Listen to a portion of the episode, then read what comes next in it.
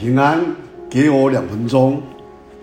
在哥林多后书四章第七节，我们有这宝贝放在瓦器里，要显明这莫大的能力是出于上帝，不是出于我们。在西班牙有一幅毕卡索的画，那是他去世前卧床的时候，在一张纸上画的铅笔素描。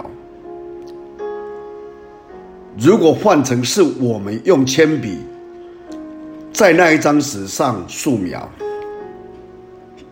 我们想一想看，那张纸应当早已被当成垃圾丢弃了，消失的无影无踪。然而，因为握在伟大的皮卡。皮卡索的手里，人们才会看那一张纸为至宝，把它当成精彩的艺术品来看待。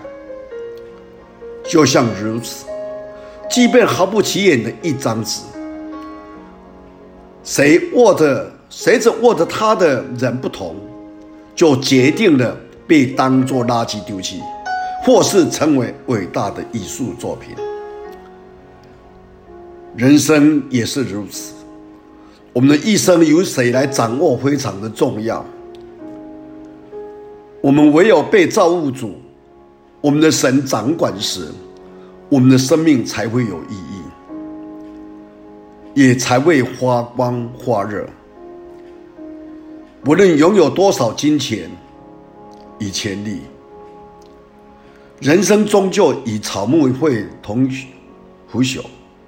如果我们至今还过着依靠人、追求世上的物质界的生活，要立刻为自己的不幸、无知和意念，我们反转回拐来到神面前，转而求神掌管我们的一生。因为它会使我们的生命变得更美丽，并为我们的灵魂来永远负责。耶稣曾经说过：“我来了，乃是叫你们得生命，而且得的更丰盛。”我们一起来祷告。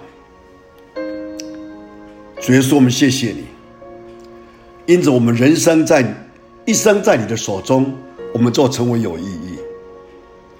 就像有这个宝贝圣灵放在我们的心里，我们的生命有基督里的生命能够在一起，我们更显得有价值。你一生很快会过去，我们一生年日也会遇到像今天一个不确定的一个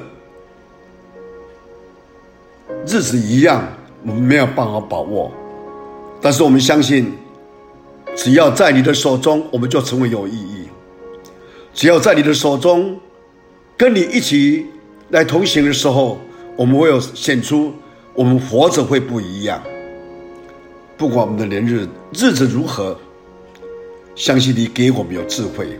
谢谢你，再次恳求你听我的祷告，奉主耶稣基督的圣名，阿门。